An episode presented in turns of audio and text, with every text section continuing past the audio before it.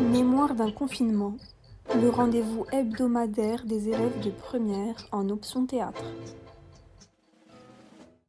Bonjour à tous, je suis Sophia Marouche, élève de première 2 et d'option théâtre à l'IET, et voici mon journal du confinement. Aujourd'hui, j'ai remis des chaussures. Pas pour sortir, non, juste pour voir ce que ça fait. Après 23 jours passés en chaussettes, j'ai mis les chaussures, j'ai fait quelques pas, puis je me suis regardée dans le miroir. Et j'ai rigolé. Je ne sais pas si c'était parce que j'étais toujours en pyjama et qu'avec mes Stan Smith à scratch bleu, j'avais une drôle de dégaine, ou si c'était parce que quelques mois auparavant, jamais je ne me serais imaginé un mardi matin en période scolaire, devant un miroir, en train d'essayer des chaussures pour voir ce que ça fait. Pour tout vous dire, c'était ni agréable ni désagréable. En tout cas, j'ai hâte de remettre ces chaussures pour sortir pour de vrai. Ça fait déjà plusieurs semaines que je me sens comme dans une sorte de vaisseau spatial, sur une planète où l'air est irrespirable, et sortir nous tuerait. Ce sentiment s'accentue davantage lorsque je passe à table le soir avec ma famille et que je vois depuis les fenêtres trois blindés escortés par des voitures de police.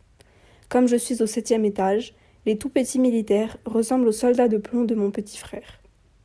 Je pense alors à mon autre petit frère qui n'a que deux ans et que je ne peux pas voir puisqu'il habite chez mon père. Il ne se souviendra pas de ces semaines, et j'aimerais avoir son innocence pour ne pas réaliser ce qu'il se passe. C'est dur parce que je ne peux en vouloir à personne. Mes amis, mon père, ma belle-mère, mon frère, mes profs, l'école me manquent. Les FaceTime ne suffisent plus. À la maison, les contacts sont de plus en plus tendus. Alors je reste dans ma, dans ma chambre et je m'isole. Ma famille me charrie. On me dit, je cite, Sophia, toi t'es dans le confinement du confinement. Bon, ils n'ont pas tort. Ma chambre peut largement être comparée à un minuscule appartement parisien, et je ressens beaucoup d'empathie pour ces personnes coincées, souvent à plusieurs, dans, un minuscule espace. Donc je ne me plains pas. Alors on me dit que je gère bien le confinement. Je trouve que je ne le subis plus que je ne le gère. Comme tout le monde, je pense. Je trouve que je me suis assez bien adaptée, même si quelquefois je me dis que je pourrais avoir un rythme plus régulier et plus sain, pour ne pas avoir à me demander si en me réveillant, je prends un petit déjeuner ou un déjeuner. Malgré les quatre livres posés sur ma table de, chevet, je n'arrive pas à lire.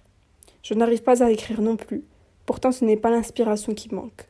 Mon imagination a tout le temps qu'il lui faut pour trouver des idées en s'inspirant de toutes les images que j'engloutis à longueur de journée. Et je trouve que les journées passent beaucoup, beaucoup trop vite pour faire tout ce dont j'ai envie. J'ai tout de même réussi à me trouver une passion pour la couture. Ça peut m'occuper toute une après-midi.